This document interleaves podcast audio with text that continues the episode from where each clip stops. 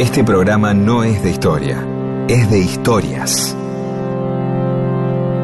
Historias para que no haya silencio, porque el silencio tiene demasiado prestigio. Y solo es bueno para dormir o para cuando no hay nada que decir. Mundo disperso. Historias de la vida y todo lo demás.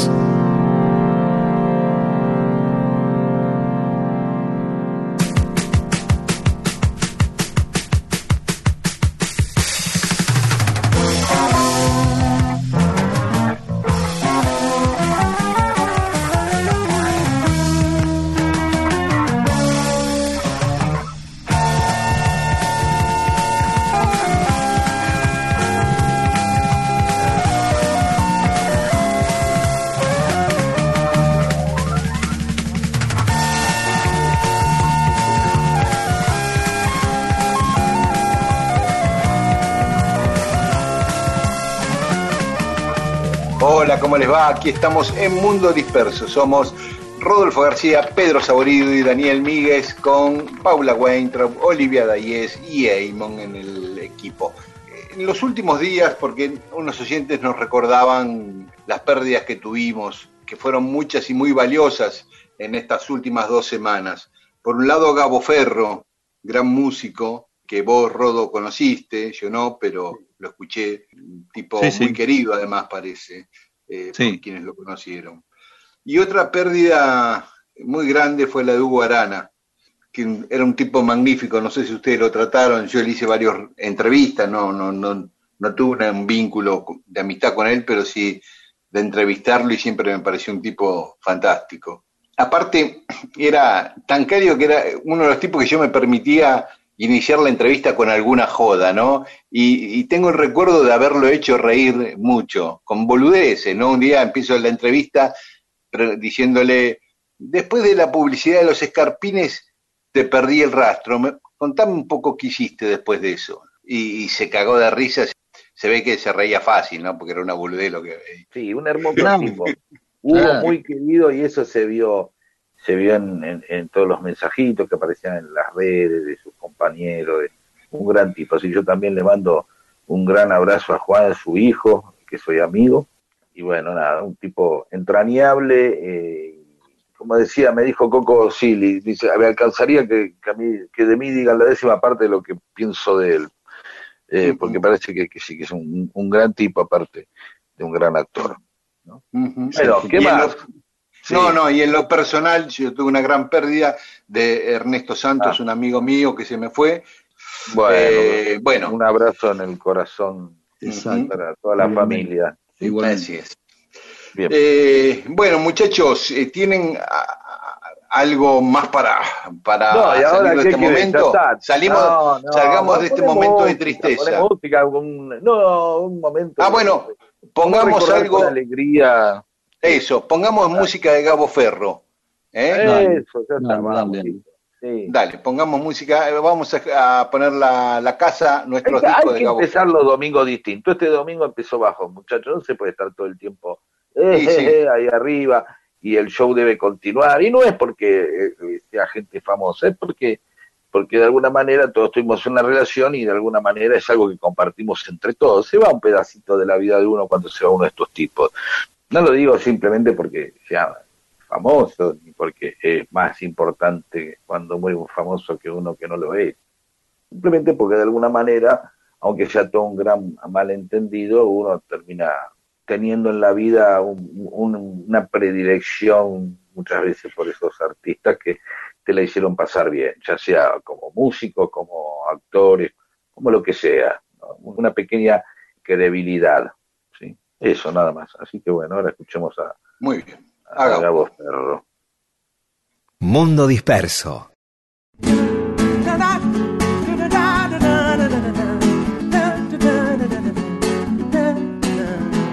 Fundamos nuestra casa comprándonos los discos, poniendo nuestros nombres juntos en cada tapa. Y ahora que la casa se ha llenado de ruido, la música se marcha y se lleva los discos consigo.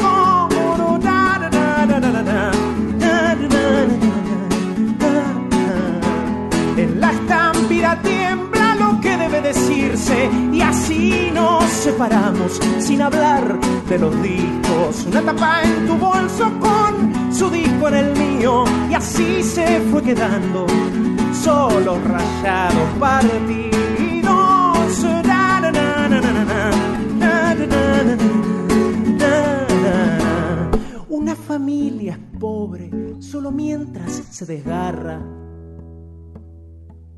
hay grietas en las cajas, hay estuches partidos, las tapas sin sus discos, los discos sin sus cajas, las letras se han perdido y si aparecen se escapan.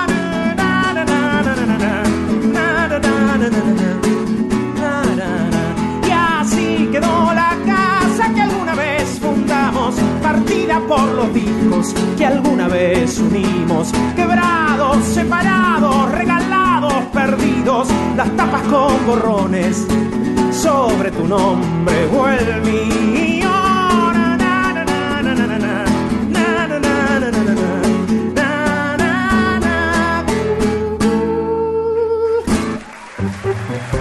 Estas historias les van a servir para nunca quedarse sin tema de conversación. Mundo Disperso. Un montón de historias para que usted cuente y se luzca.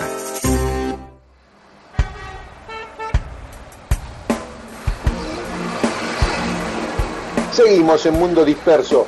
Un clásico de nuestro programa es contar historias de calles. Y hoy les quería contar un grupo de calles del barrio de Saavedra.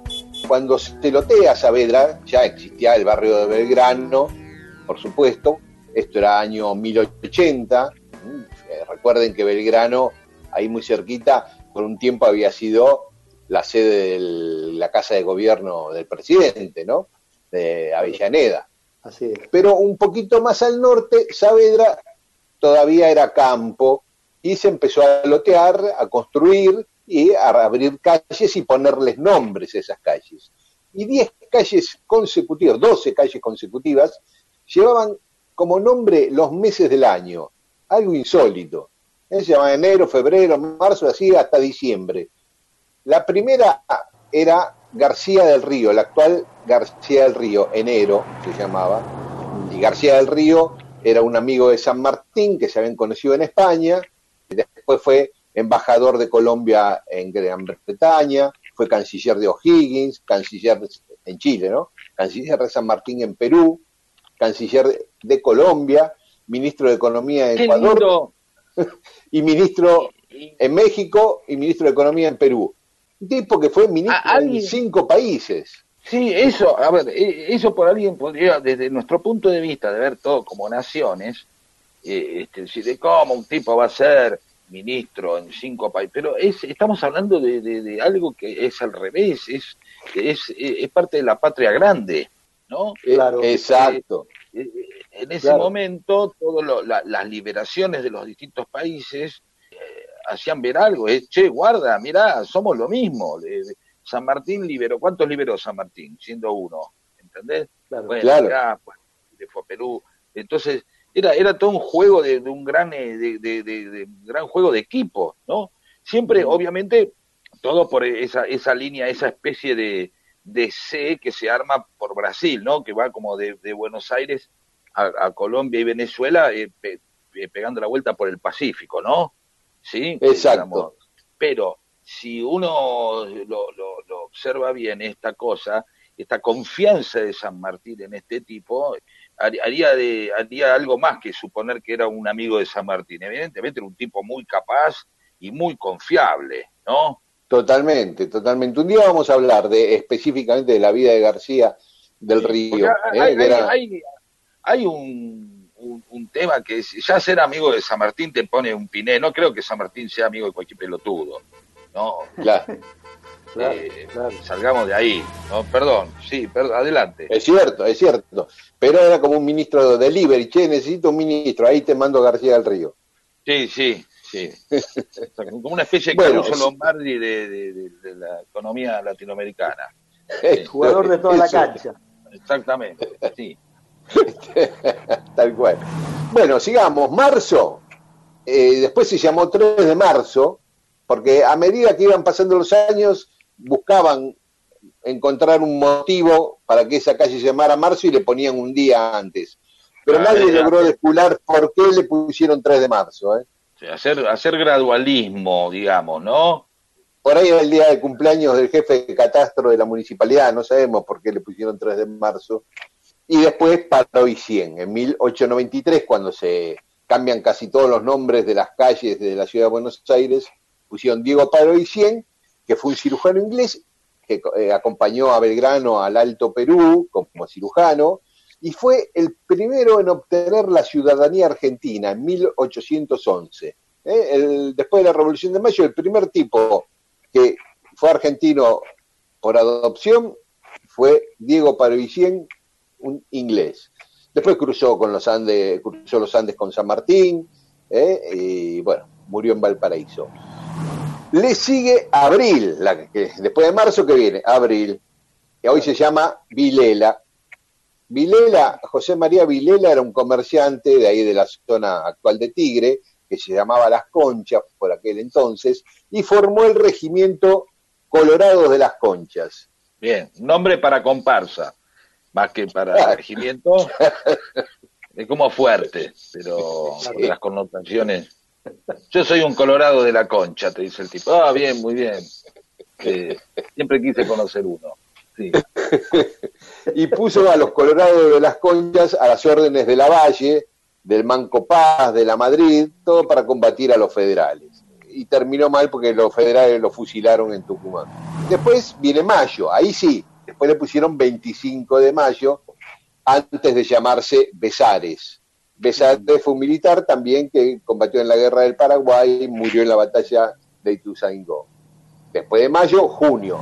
Ahí también le pusieron 22 de junio y nadie sabe por qué le pusieron 22 de junio, hasta que en el reordenamiento de 1893 le pusieron Ruiz Huidobro. 22 fue una fecha que era muy importante en un momento para mucha gente en ese momento y después dejó de ser lo importante, ¿no? Como los nombres de las calles de San Telmo que tuvieron un nombre mientras todavía recordaban eh, la, las invasiones inglesas y después un día dijeron, bueno, ya está, pasemos a otro tema, ¿no?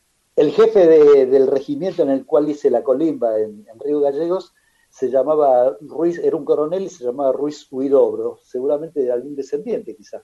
Sí, sí, seguro. Este tipo era un gallego de Orense que fue gobernador de Misiones en el virreinato, pero después del cabildo abierto vio cómo venía la mano y se pasó al bando de los patriotas y el triunvirato lo nombró embajador en Chile y no llegó a asumir porque camino a Chile murió en Mendoza antes de llegar. Después de junio, por supuesto, julio, que obviamente le pusieron 9 de julio más tarde, y ahora se llama Correa esa calle. Otro militar que combatió con el ejército del norte de Belgrano y con San Martín. Agosto, la calle Agosto ahora se llama Ramallo por Nicasio Ramallo, también un militar que combatió con Belgrano y San Martín. Septiembre, después le pusieron 11 de septiembre y ahora se llama Arias. Ese 11 de septiembre también fue cambiando de connotación, porque hay otra calle en Belgrano que se llama 11 de septiembre. se, eh, se, hubiesen cruzado. Claro, claro. Lo hubiesen dejado, se hubiesen cruzado. Claro, 11 de septiembre y 11 de septiembre. 11 eh, la primera 11 de septiembre se llamaba así en conmemoración al accionar de, Urquiza contra Rosas, pero finalmente le dejaron el 11 de septiembre, pero le cambiaron el motivo, la fecha de la muerte de Sarmiento. Bueno, la cuestión que hoy se llama Arias, y Arias era un tipo que luchaba con Güemes, un lugar teniente de Martín de Güemes. Después llegamos a octubre. Octubre hoy es dehesa, ¿eh? porque Román de esa era, primero combatió con San Martín, pero después se hizo unitario, se puso a las órdenes de la Valle y estuvo en el ejército que derrocó y fusiló a Dorrego. Llegamos a noviembre, que hoy se llama Pico. Eh, Blas Pico era el gobernador de Entre Ríos que luchó contra Artigas. ¿eh? Y después fue jefe de policía durante el gobierno de la Valle. Y cuando Urquiza derroca a Rosas en, en 1852, lo nombra nuevamente jefe de la policía, este Blas Pico. lleguemos al último, a diciembre. La última, a diciembre. En un momento le pusieron 8 de diciembre por el Día de la Virgen y ahora se llama Bedia. Nicolás de Bedia, que cuando era joven fue el edecán de Saavedra y después ya de grande fue el jefe del Estado Mayor del Ejército de Uruguay que derrocó a Rosas. Acuérdense que el Ejército de Urquiza básicamente estaba integrado por brasileños y uruguayos. Este, Bedia estaba al frente del ejército uruguayo que derrocó a Rosas. Bueno, esta es la historia eh, eh, inusual de 10 cuadras consecutivas, 12 cuadras consecutivas que tenían los nombres de los meses del año allá por la década del 80 del siglo XIX. Para cerrar te desafío una cosa. Eh, a ver. Tantas, o sea, tantas de calles por agrupadas, viste que en, el Bajo Belgrano hay un montón de regimientos. ¿sí? Acá había eh, cosas, ¿viste? Hay, decir, mira, en tal lado hay 20 deportistas. En Parque Patricios está en la calle cooperativismo, mutualismo, ¿se entiende? Pero para otro día. Sí, eh, por ejemplo, eh, Rivadavia, cuando se proclamó presidente, sin que ninguna provincia le diera pelota, él solo se creía que era presidente, en un acto de demagogia le puso a todas las calles nombre de provincias y quedaron. Ahí tenemos Córdoba, Corrientes, Entre Ríos, San Juan, Yo me refiero a, encontrar dos o tres lugares, o que los manden los oyentes, donde las calles estén seguiditas. ¿Se entiende? Claro. Como, Bueno, pero estas eh, son avenidas paralelas que llevan esos nombres, Santa Fe, Córdoba, Corrientes. ¿eh? Está bien. Bueno, no es lo que quiero, es otra cosa. Eh, seguí vos igual. No, explícame bien la consigna porque no entendí un carajo. Está así. Eimo me está haciendo que cierre, que cierre, que cierre. Y yo sigo. Eh, las calles son de las provincias, pero están todas por cualquier lado. Yo te estoy diciendo Bajo Belgrano. Vienen 10 regimientos seguidos. Vos acabas de decir 10 Sí, sí, Taúzares, Blandengue, todo eso. Exactamente, eso es lo que quiero, a ver si encontrás alguna más. ¿sí? Dale. Eh, zonas temáticas. Zonas claro, zonas temáticas. hay un barrio que hay 10 calles seguidas que son todos pelados. ¿eh? Este, Sarmiento, Juan José Paso, ¿viste? No sé, eso, ¿de acuerdo? Hasta luego. Bueno. Sí, después. Ahora música, por el amor de... Vamos, vamos. Mundo disperso, historias de la, vida, y todo lo demás. Dios santo, qué bello abrir, Dios santo.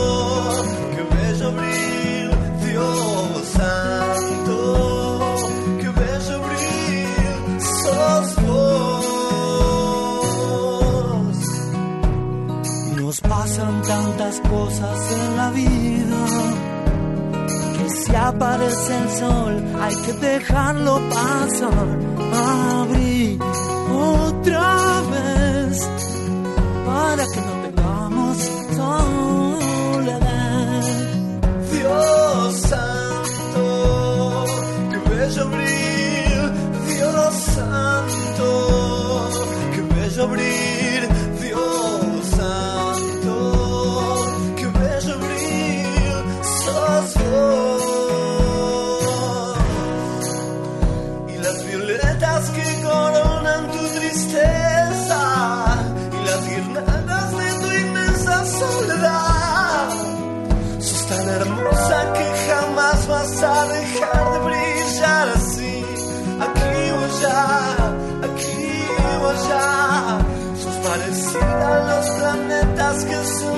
por ahí. Que no podés parar ya nunca de girar.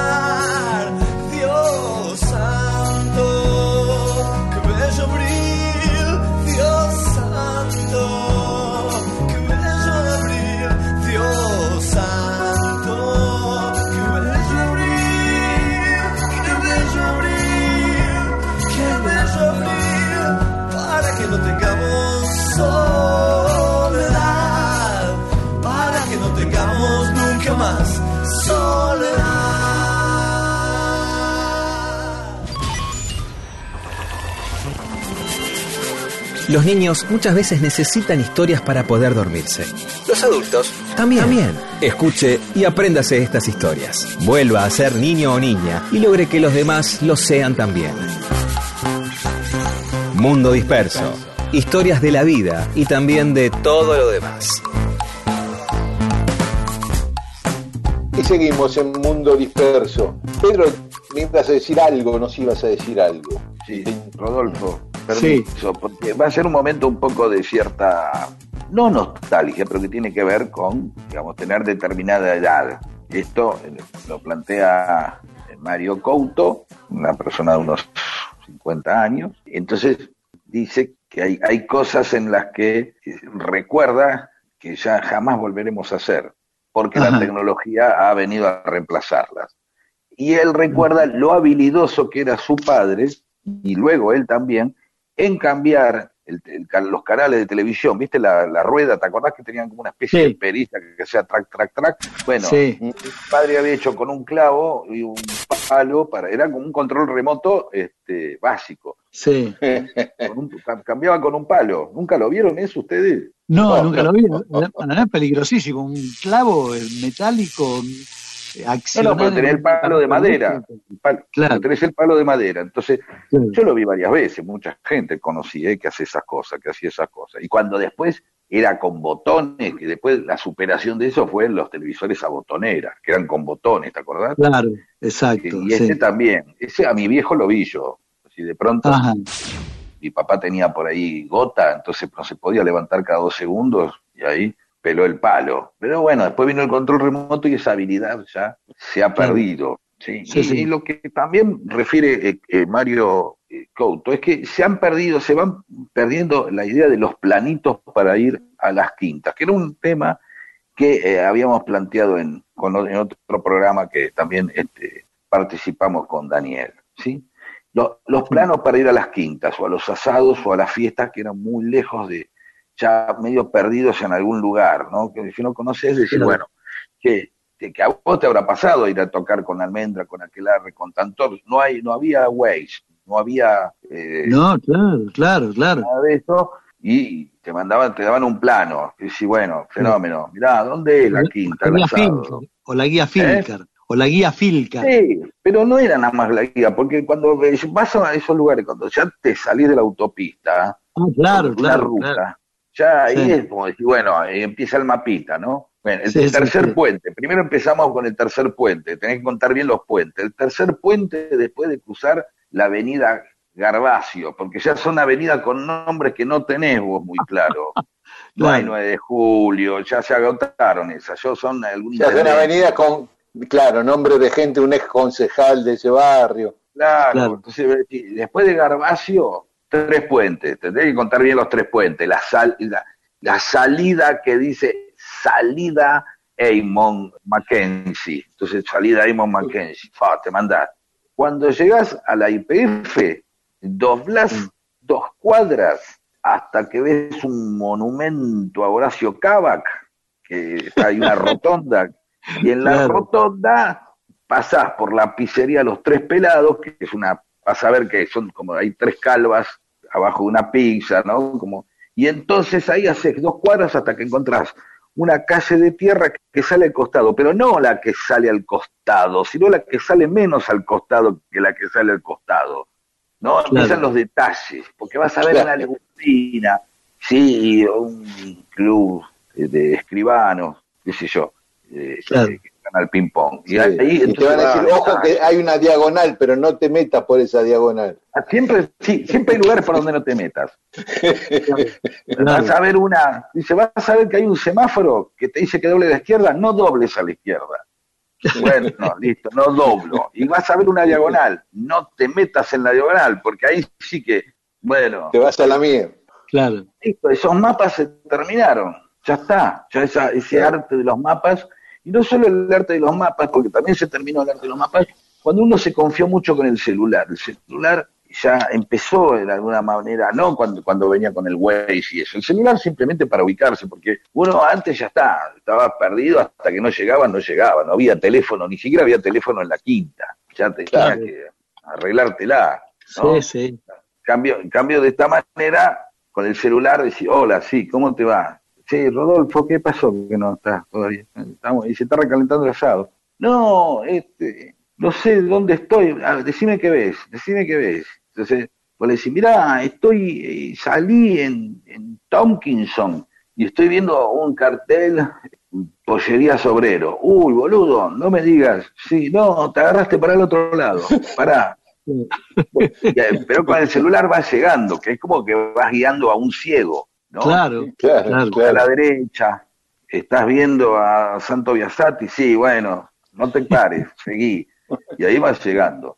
Y esto, hoy hablábamos con, con Miguel y Eamon en ese momento, es cuánta gente cuya misión en la vida era en las zonas semirurales o conurbanas, este, ayudar a los forasteros, ya hoy no, no, no, no son requeridos. ¿Cuándo fue la última vez que vos le dijiste a alguien, sí, Garmendia es el tercer semáforo? Cada vez menos.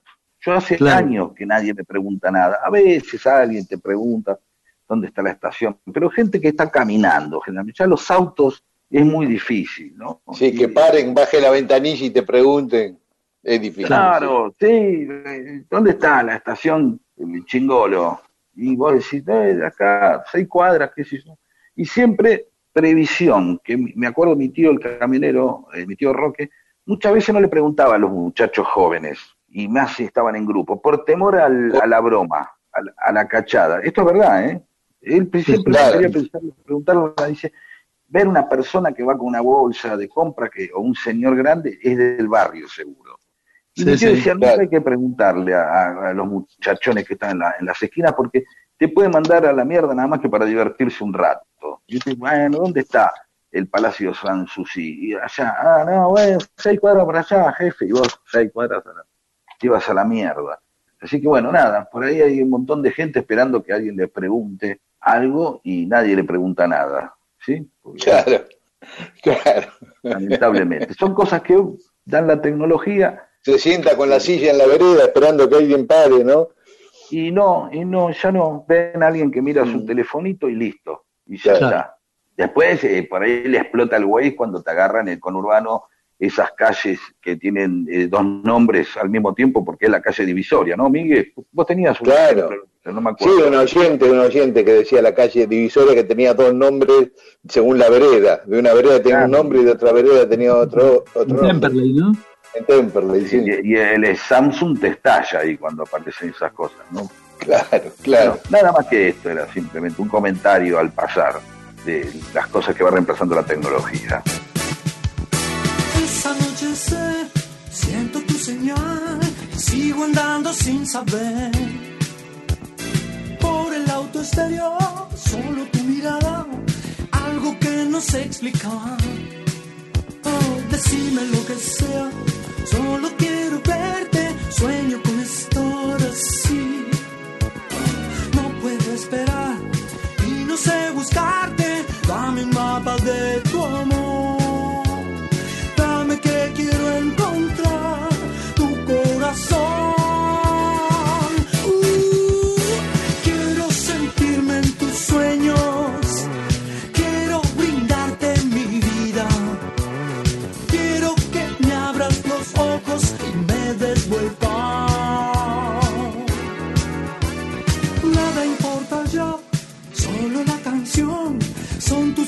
Uh, y por la arboleda, restos del diluvio y un amor que se marchó.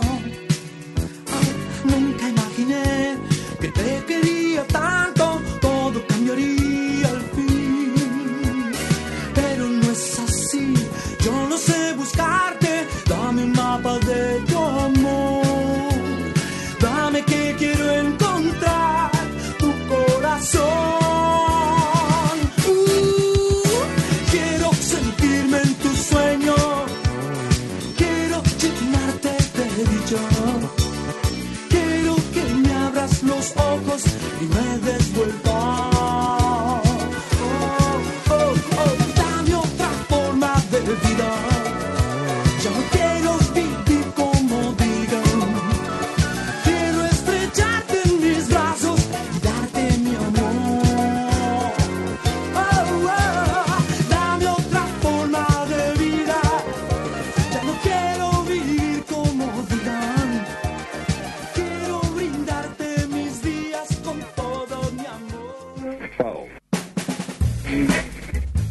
Mundo Disperso. Un servicio de historias para poder ser el centro de las reuniones.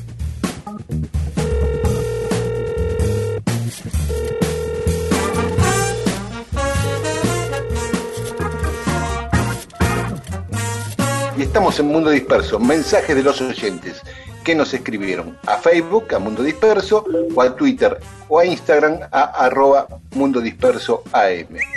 Nos escribió el oyente Mario Rosas. Es verdad que con lo de la historia ahora soy yo el que las cuenta. Pablo Ponce dice, los saludo desde Santa Rosa La Pampa, entre paréntesis pone provincia Eva Perón. Les cuento que los escucho por Spotify cuando salgo a caminar, así que puedo disimular que me voy riendo solo en la calle por el uso del tapabocas. Son un power trío radial. Arroba Mel Canale. Ayer pasé por el Café García, es el Café de Rodo, el Café García en Devoto, y, Claro, noté, y noté este dato en el que nunca había reparado y automáticamente me acordé de ustedes. Aquí les paso y nos manda una foto de la esquina de la calle Sanabria y Pedro Varela que dice Sanabria ex Viena, Pedro Varela ex San Roque. Dice los nombres anteriores. Y Laura nomás nos manda una foto de Valparaíso con todas las, las casitas pintadas de colores. Dice, estuve el año pasado en septiembre antes del quilombete. Sigo yo, Mónica de Ramos Mejía dice, me río mucho con ustedes y me encanta el lado intrusos de la historia. Muy lindo, gracias, dice. Y termina diciendo Viva Perón, Evita, Cristina, Néstor, y marcando una serie más eh, de parejas eh, hermosas de la política argentina. Hipólito Covarrubias dice, menos mal que llega cada domingo con buenas historias. Espero poder eh, contarlas en algún momento. Sí, ya. Llama por teléfono, arma un Zoom y contá. Son los más agradables que hay en medio de difusión, gracias. Tendría que estar más horas. Y también termina diciendo, viva Perón.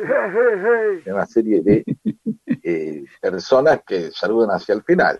Humberto Chenone dice, les recomiendo un documental que están dando en el Cine AR sobre Piria, el fundador de Piriápolis, un personaje digno de vuestro hermoso programa.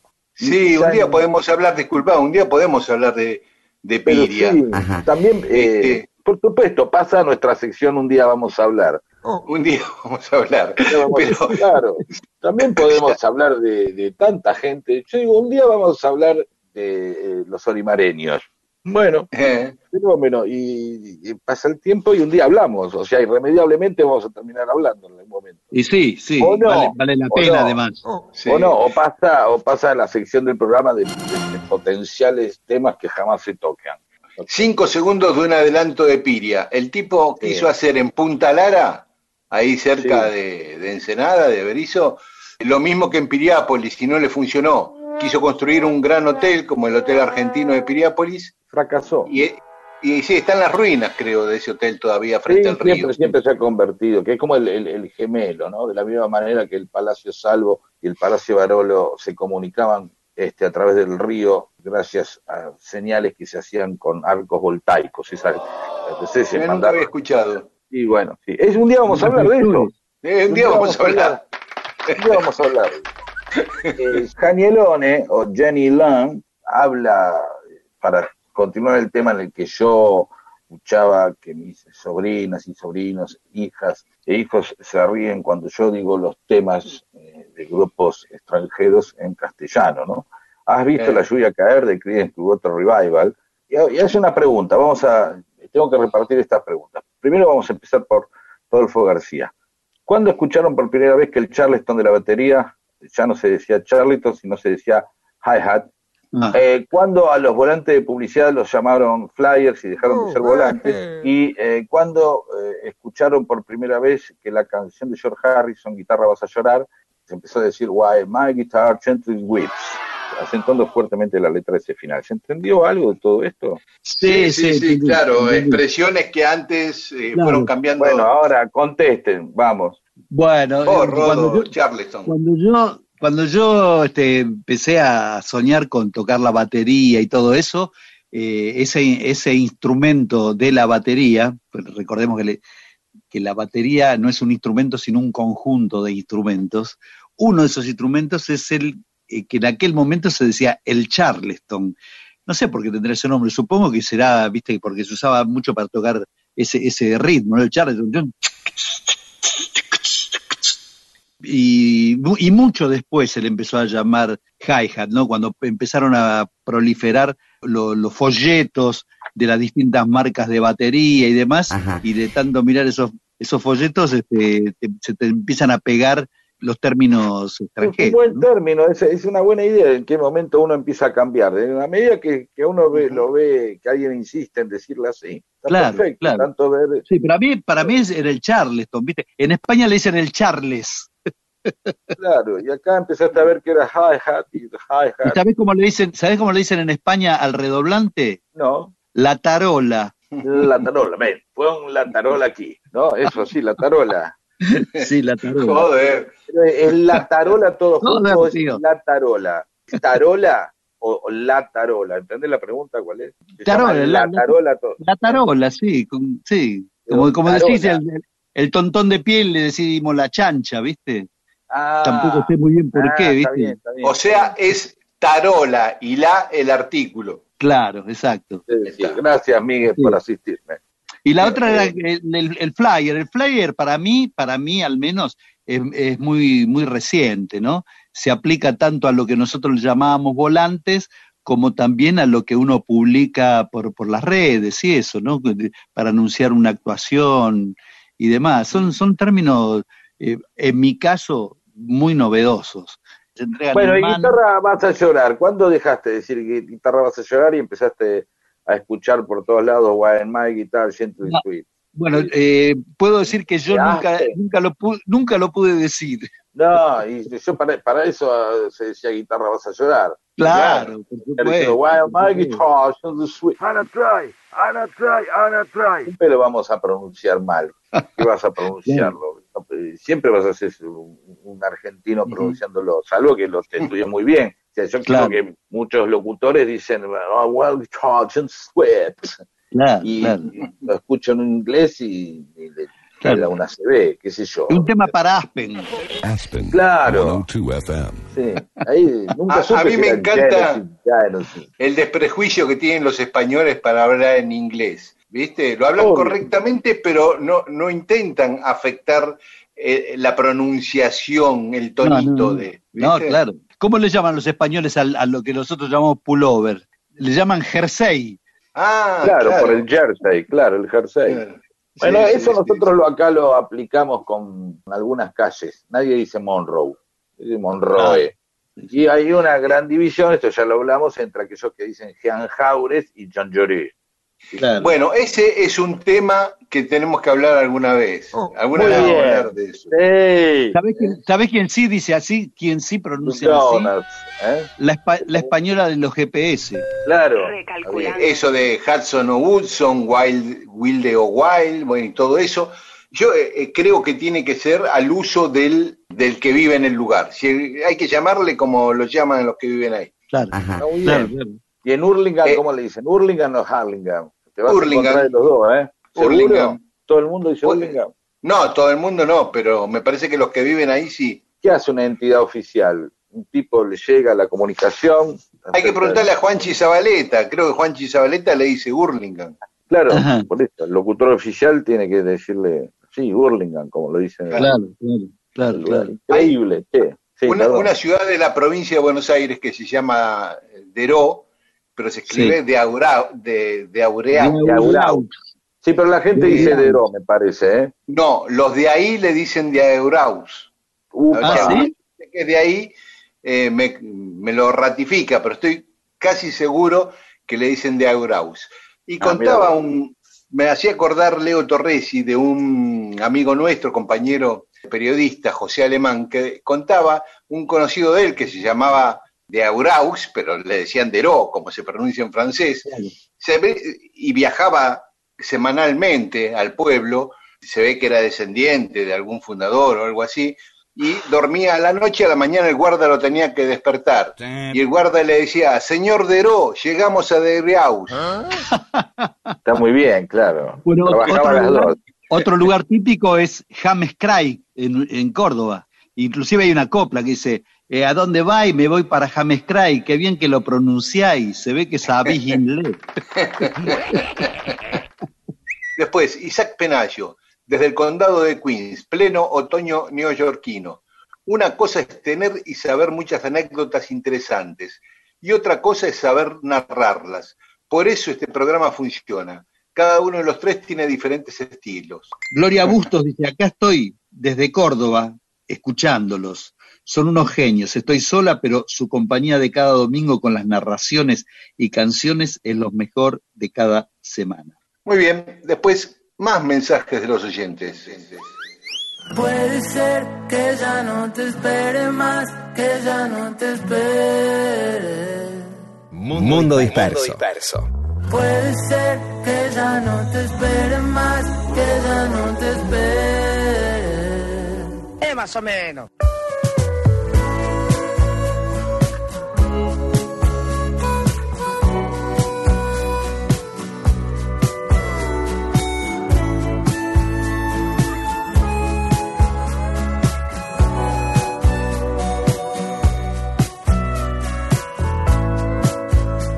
Ordenando mi casa.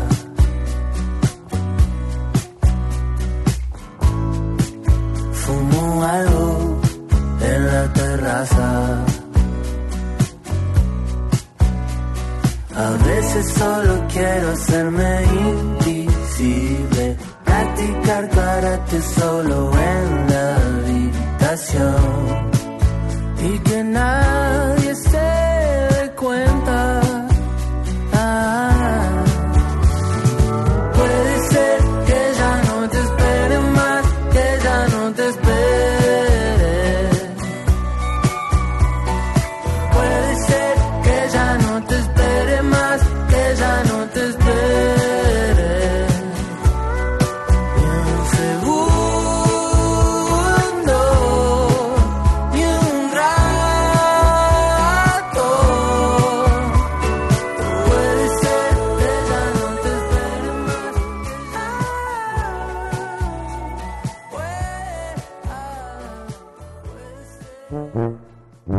Se deje llevar por el exagerado prestigio que tiene el silencio. Las palabras y las historias son las que cambian el mundo.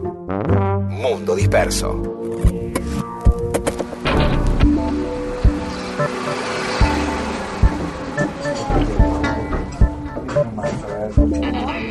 En Mundo Disperso, hoy vamos a hablar de las plazas de toros, acá en Buenos Aires y en algunos otros lugares de la Argentina, porque uno asocia esto a, básicamente a España, obviamente, también a México, a Venezuela en menor medida, pero en la Argentina no, no tenemos muy incorporado el tema de la Plaza de Toros en nuestra historia.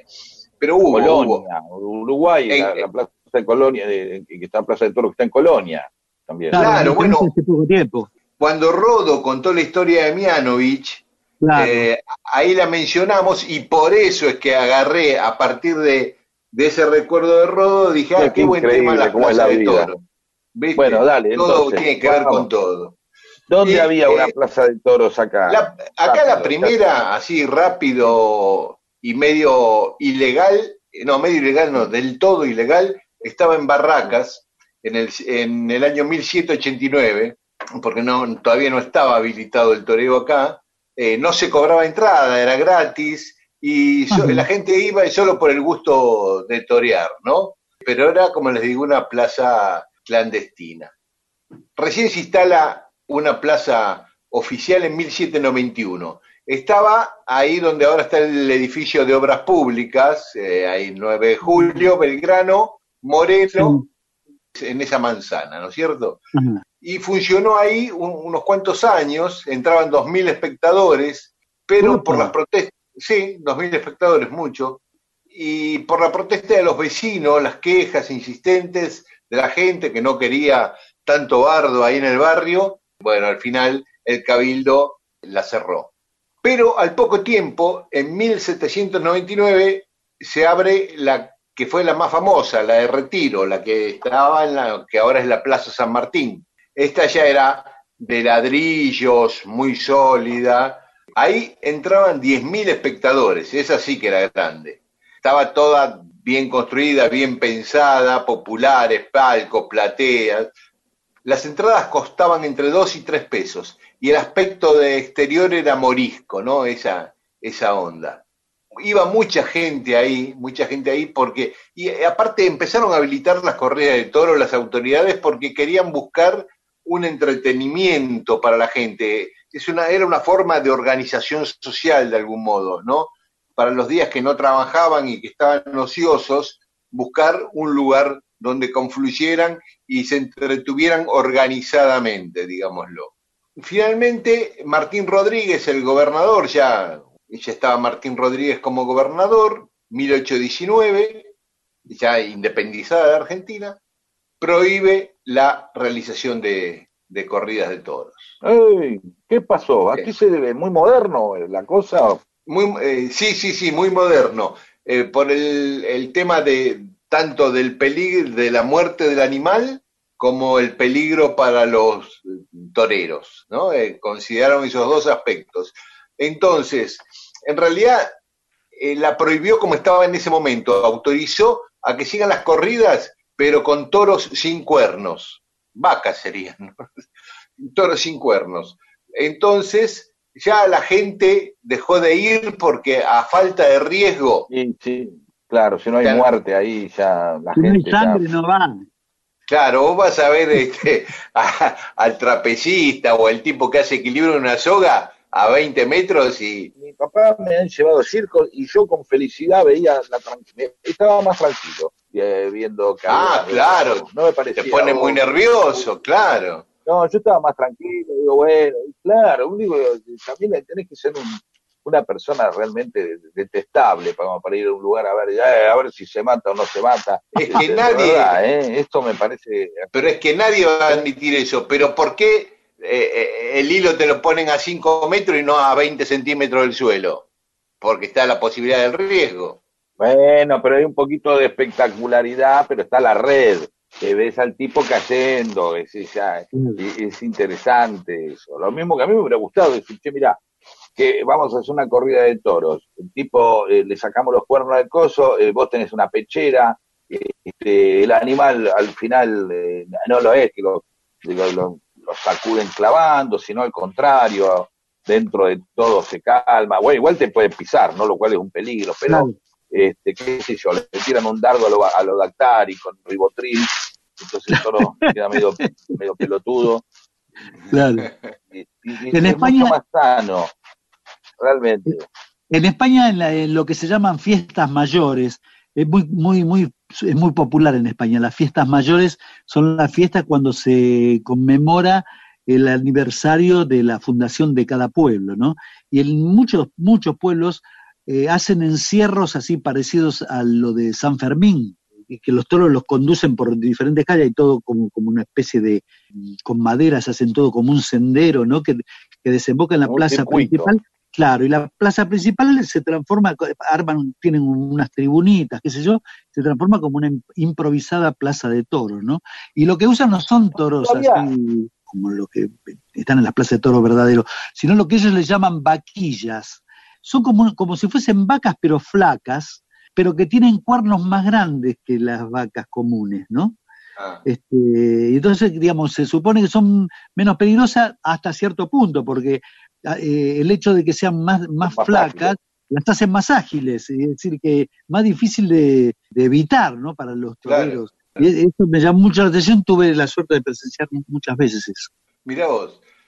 Después acá eh, pasaron varias décadas hasta que autorizaron otra plaza de toros, pero ya en Rosario, no en Buenos Aires. Se llamaba Coliseo, hay fotos de esa plaza de toros, entraban 3.000 personas, estaba en la actual Plaza San Martín de Rosario, en la esquina de Córdoba y Dorrego. Primero trajeron toros muy bravos, pero combinado con toreros muy inexpertos, hubo uh. varias tragedias.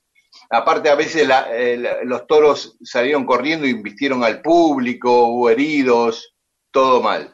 eso fue en 1872 y en 1874, por pedido de la Sociedad Protectora de Animales, se prohibieron las corridas en Rosario. Hubo un nuevo intento en 1909 en Rosario, ahí en, en el barrio Alberdi, pero duró muy poquito.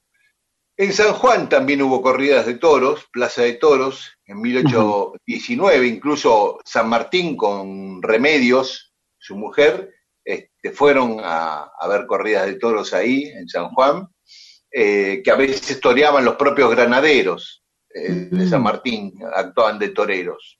En Salta también hubo una plaza de toros hasta 18, en el año 1823, hasta que José Ignacio Gorriti, el gobernador, las prohibió.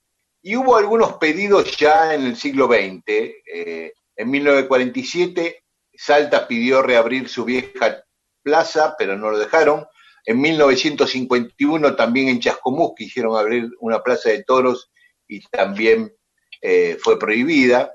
Pero la que no fue prohibida, por lo menos hasta que la cerraron, y duró un par de años, es, y esto sí que lo saben pocos, una plaza de toros en Rafael Castillo, partido de La Matanza, que se inauguró el 26 de abril de 1949, pleno gobierno peronista.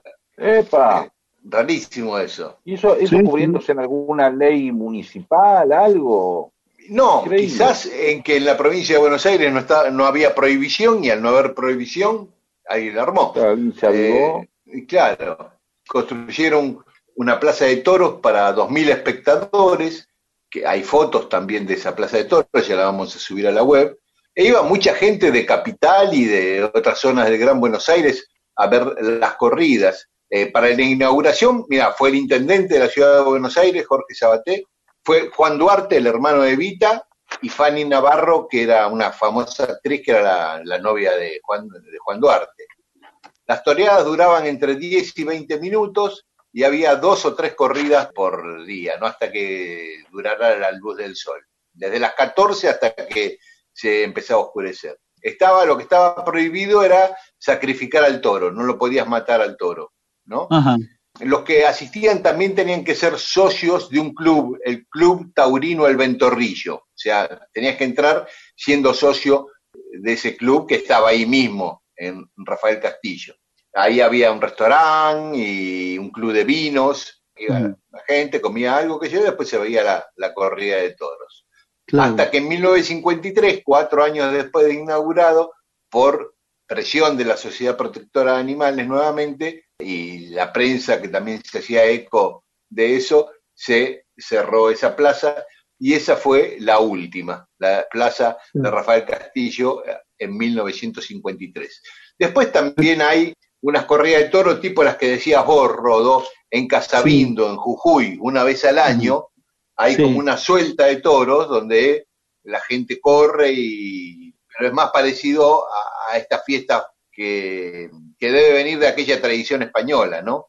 Claro, pero entonces quiere decir que si, si no mataban al toro, no usaban espada los, los este, toreros, debían usar el capote y hacer todo eso. Eh, todo eso claro, era más como una. Eh, la gracia de la coreografía, la gracia de la coreografía y de la habilidad para esquivarlos. Claro, eh, pero sin espada, sin nada cortante.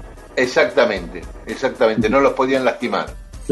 Bueno, y lo de Casabindo sigue existiendo actualmente, ¿no? Una vez al año. Bueno, esa es la historia de las corridas de toros acá en la Argentina, en Buenos Aires y, y en otros lugares de la Argentina. Sea el alma de las fiestas. Mundo Disperso le provee las más interesantes historias para fascinar a hombres y mujeres de todas, las edades.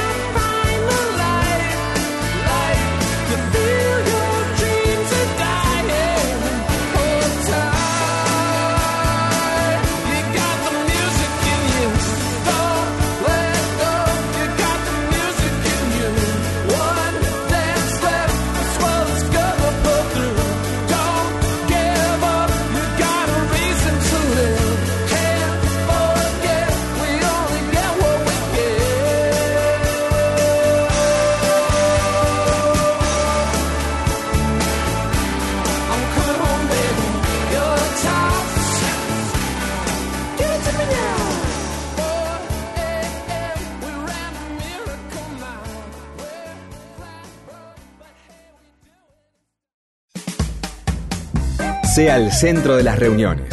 Escuche Mundo Disperso y apréndase las más interesantes historias para contar.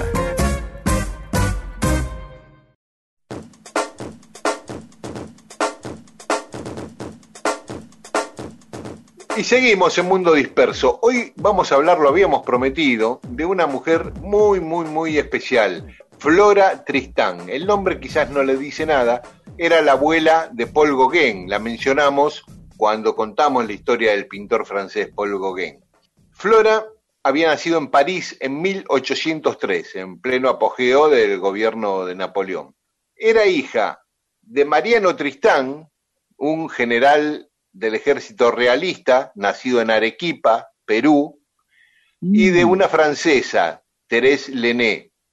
Los papás de ella se conocieron en Bilbao, en el País Vasco, porque los Tristán venían de ahí y siempre se pasaban temporadas Tristán ahí, con Bolívar, era muy amigo de Bolívar, también Bolívar de ascendencia vasco, ahí hay un pueblo en, en el País Vasco que se llama Bolívar, que es donde vienen los, los ancestros de Don Simón. Bueno, se ponen en pareja y nace Flora, pero nunca se casaron ni Tristán la reconoció oficialmente. Cuando muere Tristán, Flora tenía cinco años y no hereda nada, ni la madre ni Flora.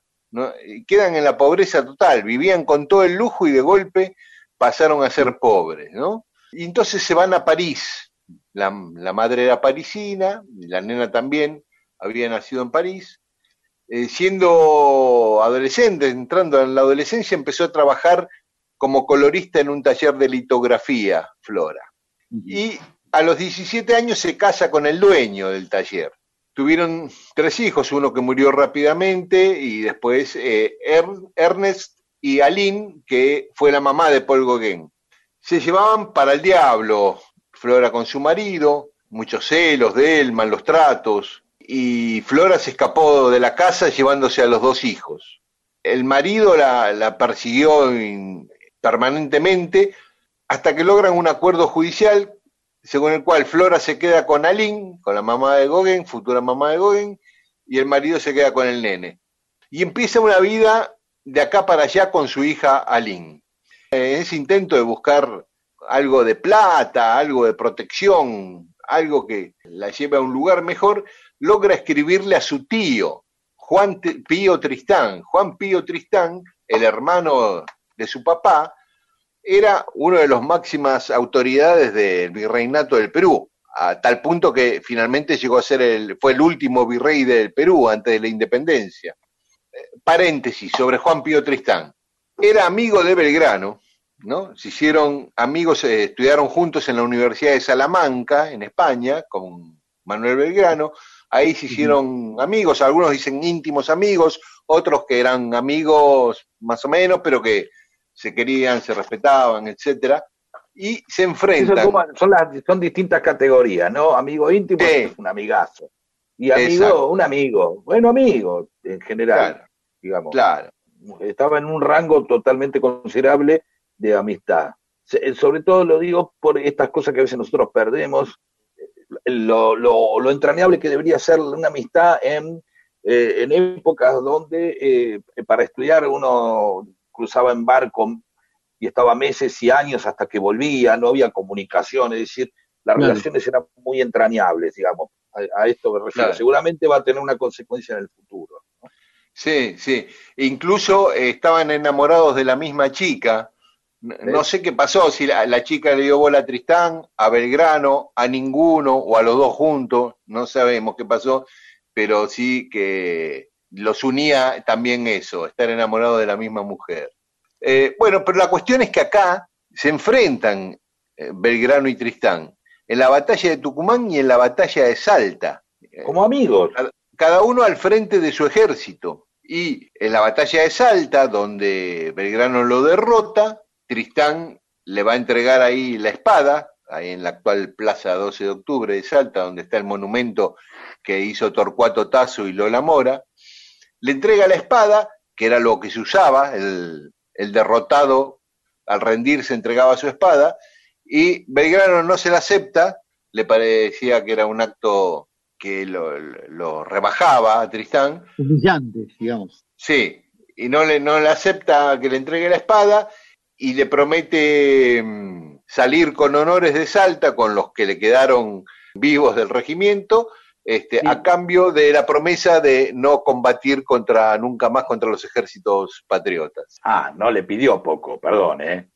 Bueno, pero lo usual era que te fusilaran. Escúchame, no te fusilo, no te, te devuelvo todos los prisioneros. Bueno, pero sos un amigo, no puede, o sea, pero estaba la cosa de, no, no me vengas con tu espada, somos amigos, ¿quién te crees que soy? Eh, ¿qué? Mi espada no vale, te dice el otro. una discusión así estúpida con todos los otros, los soldados mirando al costado, no, Dios, no, que mi espada, que esto, que el otro. Entonces dice, bueno, terminás con honores y ahí Tristán dijo, buenísimo, esto es un amigo, pero vas a tener que volver a España y vas a tener que decirle que no vas a querer volver a combatir. Mirá dónde, en, el, en, el, lugar a donde lo dejaba Tristán. O sea, te vas con honores de la Argentina y cuando llegues a España te van a decir, ¿cómo que no vas a combatir mal? Y no, porque allá yo hay un amigo, Belgrano, le entregué el sable y no quise, me fui con honor, imagínate, no le puedo hacer esto. O sea, lo dejó, lo, lo, lo desarmó, digamos, como, como, como hombre y como, como, como figura y, símbolo. Bueno, yo te digo, que los del triunvirato, los del triunvirato tenían una visión distinta a la tuya, ¿eh? Lo recagaron a pedo a Belgrano por haber hecho eso, por no haberlo fusilado a él, a los prisioneros, a todo. No, yo en esa estoy con, con Belgrano, ¿eh? Son amigos, loco. claro, claro, claro. Igual, igual, en el caso de haberlo fusilado, hoy diría mucha gente fue un fue tan patriota que estuvo, que fusiló a un amigo. Pero ahí, para, para justificar que Belgrano haya fusilado al amigo, lo hubieran pintado a Tristán más, más, más sórdido, ¿no? Como más metedor. Porque vos, en todo relato, cuando alguien mata a alguien, vos, el, el tipo este, necesita tener una carga eh, como para absorber el deseo del público de que lo maten. Claro. ¿Por qué lo mata este Batman natal? qué sé yo, eh, porque el otro es un hijo de puta, qué sé yo. Logró el mismo objetivo sin matarlo. Sí, lo humilló, lo humilló, pero bueno, se la cobraron, el triunvirato se la cobró a Belgrano. Bueno, la cuestión es que Flora, Tristán le escribe a su tío y el tío le empieza a mandar, mucho después de esto, la batalla de Salta, no en 1829, la batalla de Salta fue en el año 13, ya con el tipo medio retirado, va, retirado del ejército y dedicándose a, a, negocios y qué sé yo.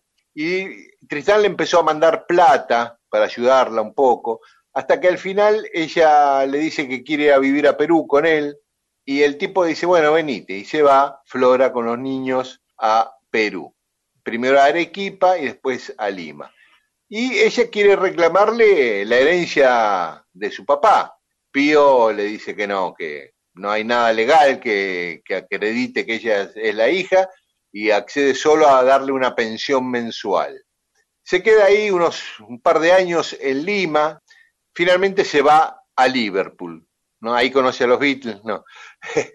se va de, Perú a, Liverpool.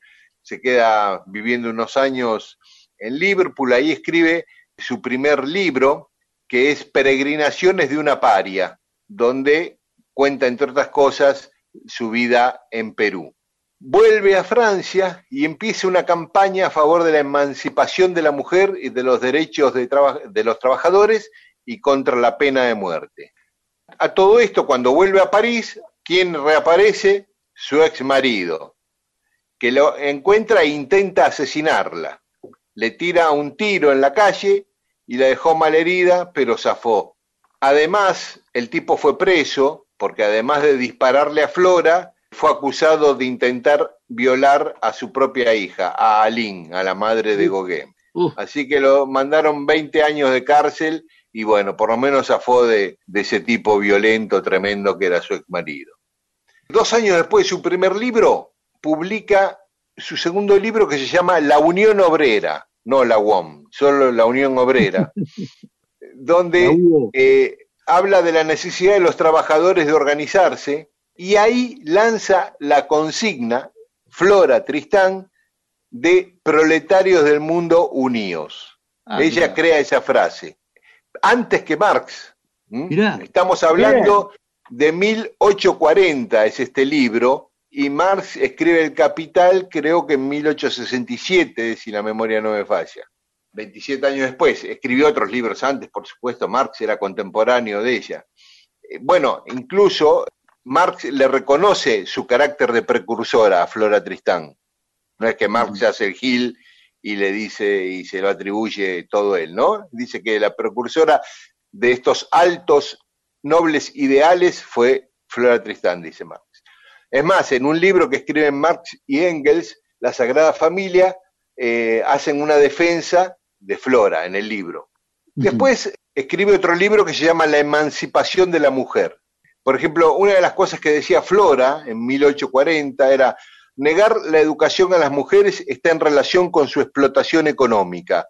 No se envía a las niñas a las escuelas porque se les saca mejor partido en las tareas de la casa, ya sea para curar a los niños, hacer recados, cuidar la comida, etcétera. ¿No? Dice que el machismo tenía también una implicancia económica.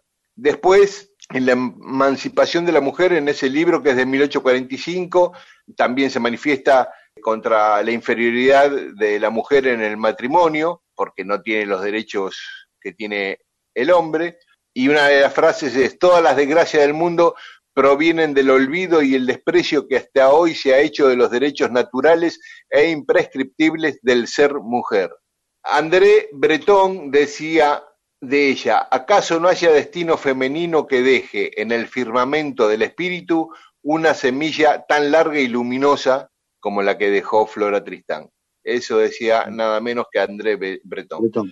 La cantidad Murió- de gente, perdón, ¿no? La que Sí. hemos nombrado hoy, por donde en todas las historias, Belgrano, por todos lados estuvimos, ¿eh?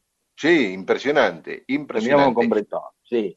Y, y murió a los 41 años, muy joven, víctima de tifus, ¿eh? mientras estaba de gira por el interior de Francia promoviendo sus ideas Tremendo, revolucionarias. tremendo, tremendo. Impresionante la historia de Flora Tristán. Sí, señor. Bien. Y encima de Yapa fue la abuela de Gauguin. Pero eso así como cinco mangos aparte, ¿no? Qué bueno. Ella también se cansó de este sol. Viene a mojarse los pies a la luna. Ella también se cansó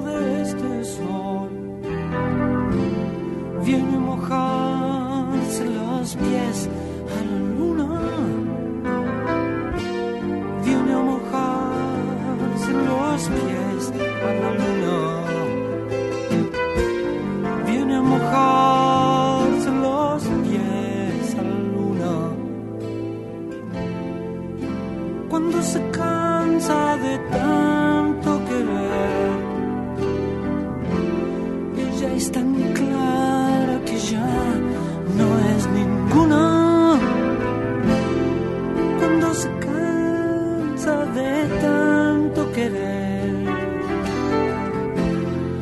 Ella es tan clara que ya no es ninguna.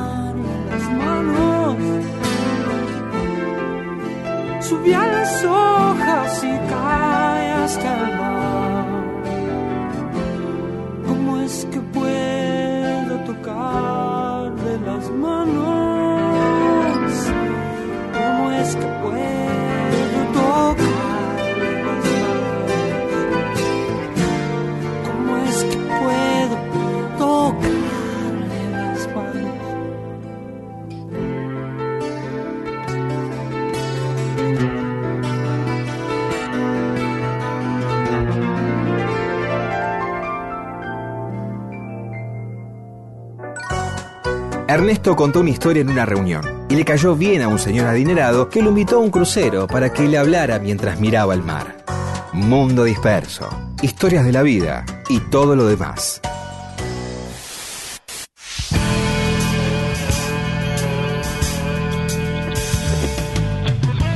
Y seguimos acá en Mundo Disperso. Siempre arrancamos los bloques diciendo, y seguimos porque es verdad, seguimos. Y seguimos, no, hay, claro. no hay una mejor manera de describir lo que estamos haciendo que es que estamos siguiendo. No se Claro, sabe claro. qué o cómo, pero seguimos. El próximo voy a decir continuamos. Claro. Es espantoso. Ya continuamos implica que has estudiado periodismo. La gente que continúa estudió periodismo, la otra sigue directamente. Eh, había una, hay, hay algo que me gustaría compartir con, con mucha gente que, que sé que, que escucha el programa y que le gusta el, rock, que es que eh, hace muchísimos años eh, hubo un momento, eh, creo que a partir de la mitad de los 70, eh, venía seguramente derivado de antes, en donde había, había algo que era ese combate entre que supuestamente era el- la intuición y la técnica, ¿no? Que, que es un combate habitual, ¿no? La inspiración y el oficio, eh, este, lo acústico y lo eléctrico, sí, siempre hay como dicotomías, pero en un momento musicalmente se suponía y uno admiraba la velocidad con la que se tocaba, ¿no? Yo, eh, mirá Jimmy Page, que rápido toca, Alvin Lee, eh, era un guitarrista que tocaba rápido también, ¿no? Este, Claro. Había una confusión ahí, no sé, perdón, mejor dicho, no hay una confusión, había algo en lo que se suponía que si alguien, toca, alguien tocaba rápido era un buen músico. Sí. ¿no? Lo, contra, lo contrario podría ser eh, escuchar a Pink Floyd y, y David Gilmour demostraba que no había que por qué tocar a mil, ¿no? Para que Claro. los solos son muy suaves, pocas notas, el, el gran- un, un tema de timbre, sonido, melodía, tiempo. Sin embargo, a mí siempre me había sorprendido algo. Va- Vamos a escuchar un momento, un poco de Tantor, de la banda del año 79, ¿es? Tantor, Rodolfo? Sí, O- exacto. año 79. Escuchemos un poquito. de-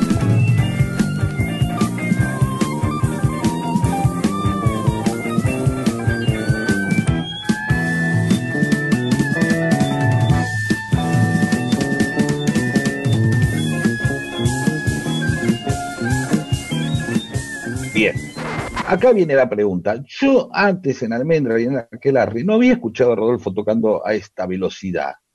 ¿Esto eh, me parece a mí o de pronto eh, vos sentías también, y, y- y- y- y la velocidad, perdón, también en la guitarra, ¿no? Este, Claro. estar. O sea, ¿Se habían puesto así a tocar rápido y fuerte? ¿O rápido les gustaba? ¿Su- su- ¿Fue un desafío? ¿Qué te pasó? ¿Tuviste que aprender Bueno, a eso, hacer? eso tiene que ver, eso tiene que ver con la última etapa que vivimos eh, en España, ¿no?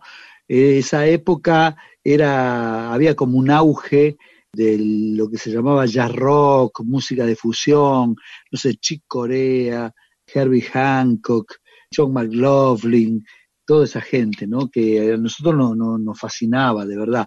Y también vimos en España grupos locales eh, que por diferentes razones también encaraban ese tipo de, de propuestas, ¿no? Por ejemplo, en la época de Cataluña, ¿no? De cuando estuvimos en Barcelona y eso, eh, estaba diferenciada la historia, ¿no? Es decir, por ejemplo, nada de que, que sea cantado en castellano, por ejemplo, ¿no? Entonces estaba dividido entre lo que se llamaba la nova cançó, que eran eh, cantautores que en general eh, encaraban temas con letras muy políticas y demás, o música instrumental. Y había unos grupos de música instrumental realmente muy valiosos, muy interesantes. ¿viste? U- Recuerdo dos, por ejemplo, este, la compañía eléctrica Dharma y otra que se llamaba Orquesta Mirasol. Pero había, había más, ¿no? Entonces, este, cuando nosotros terminamos con, con Aquelar, ya lo veníamos medio masticando en los finales de, de Aquelar con Héctor y también epistolarmente estábamos en contacto con Machi, estábamos barajando la posibilidad de armar un grupo en donde le diésemos mayor importancia al desarrollo instrumental, a los solos, a la improvisación, a todo ese tipo de cosas, ¿no? Y a eso se suma de que estábamos muy en training, ¿no? Muy de tocar mucho, es decir, en España tocábamos todos los fines de semana, bastante, y eso también te, te impulsa a meterte en, en terrenos más, más arduos, ¿no? Perfecto. Eh, y, Se te y volvió eso arduo en un momento diciendo, ¿a quién, quién fue un baterista que dijiste, yo voy a tocar rápido como este, así al, al palo? Escuchemos otro momentito, por favor. A ver, ahí va. Escucha, Miguel, mirá. Sí, sí, sí.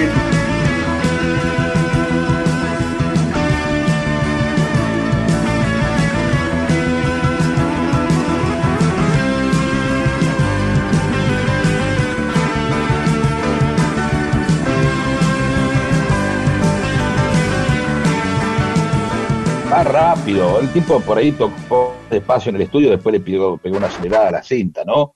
Puede decir, una cosa así, infame. ¿No? Este, aflojó todos los tambores, y todo, pum, pum, pum, después lo pasó rápido, pa, pa. ¿Qué- qué- No, no. ¿No voy a tocar rápido como este? No, no, no, no tuve un modelo, la verdad. No, admiraba a los tipos de ese momento, a Lenny White, Alphonse Mousson, qué sé yo, tantos tipos que había en ese, en ese momento realmente fuerte y rápido todo. Claro, pero no, no, no, no, no, no, no tenía un modelo, la verdad que no tenía un modelo. Era una, una cuestión así muy, muy personal nuestra de tocar los temas de, de- de esa manera, pero bueno, eh, teníamos ese, ese objetivo, no tocar esa música que eh, finalmente no, no tuvo mucha repercusión en la gente porque no había antecedentes de grupos que hiciesen hincapié en lo instrumental. Eso vino después, que eso hubo una época que Lito Vitale con su trío llegó a, a hacer un Luna Park, ¿no? Es decir, Sí. Pero uno podía eh, eh, ir a escuchar a John McLaughlin también, que hacía Claro, John McLaughlin es un, un ejemplo de tipos que eran virtuosísimos, pero que además tenían un sentimiento tocando la viola, eran unos músicos de la puta madre, ¿viste? Es decir, e- es uno de los tipos que yo más admiro, bueno, el flaco ni te cuento, ¿no? Te cuento una anécdota eh, que, que no recuerdo si la conté en programas anteriores. Dale. Adelante, acá nadie recuerda nada, es más, si vos no te acordás, la contaste, muy probable que tampoco nosotros nos acordamos, nos acordemos de haberla escuchado, así que adelante. Bueno, una vez este, esta- eh, era- nosotros íbamos a ver a River, viste, al Monumental, con el flaco y con un amigo llamado Oski, Oscar Eslotogora. E- e- Era la época del apogeo del Beto Alonso, viste, que el tipo se apilaba en dos baldosas a tres tipos, viste, la bajaba con el pecho, la ponía contra, en fin. Y de repente hace una de esas, le viene una pelota de- de- de- del fondo de, de la defensa de River, la baja con el pecho, la pisa, hace un amaque y pasan tres tipos de largo, qué sé yo, y el flaco se para, se para y dice, McLaughlin. Muy bueno. Nadie entendía el elogio, ¿no? Nadie entendía el elogio en la tribuna. en la platea, lo como diciendo, ¿qué dijo este tipo? ¿Qué dijo Lo este está tipo? puteando en inglés, lo está puteando en inglés. También un jugador que un día le griten, no, McLaughlin. Corea. No, Era eso, era, ¿viste? teníamos como una, una admiración por esa gente y nos pareció que en esa etapa veníamos, viste, de, de grupos así de mucha, mucha letra, mucha canción, mucho canto y demás, y bueno, no, no negábamos eso porque eh, grabábamos temas cantados, pero digamos, eh, hacíamos hincapié en la parte del desarrollo instrumental, nos parecía que era una etapa buena para desarrollar. Bueno, entonces, anuncia el tema de Tantor de ese momento de- de- que más, más para vos representa esto, pero que más te guste también, que más disfrutaste haber tocado. Bueno, eh, es un tema que los, nuestros oyentes habrán escuchado, aunque sea parcialmente, ¿no? Que es oreja y vuelta al ruedo, que, que, que que está siempre en nuestro programa en los comienzos.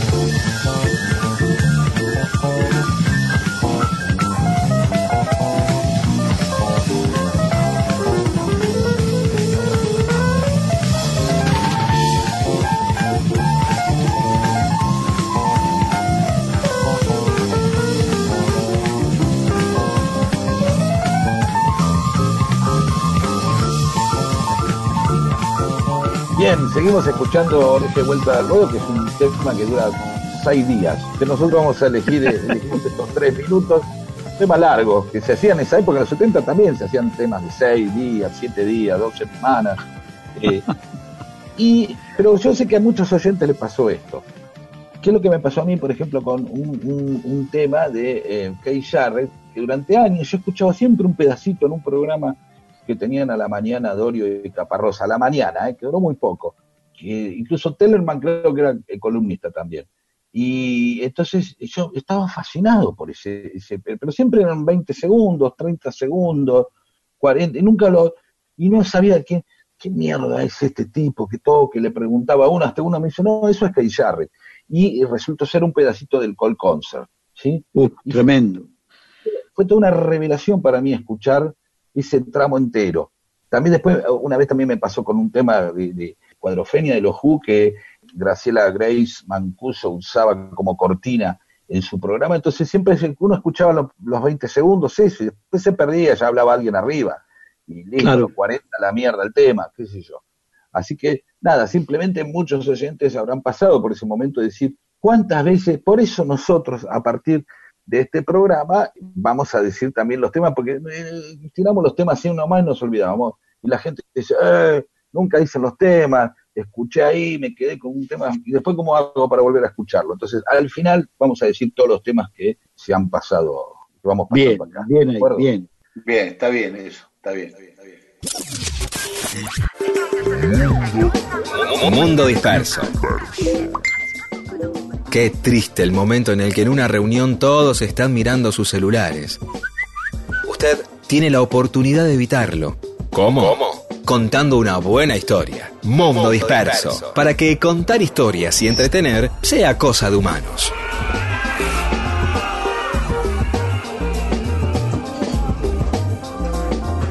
Y tenemos más mensajes de los oyentes.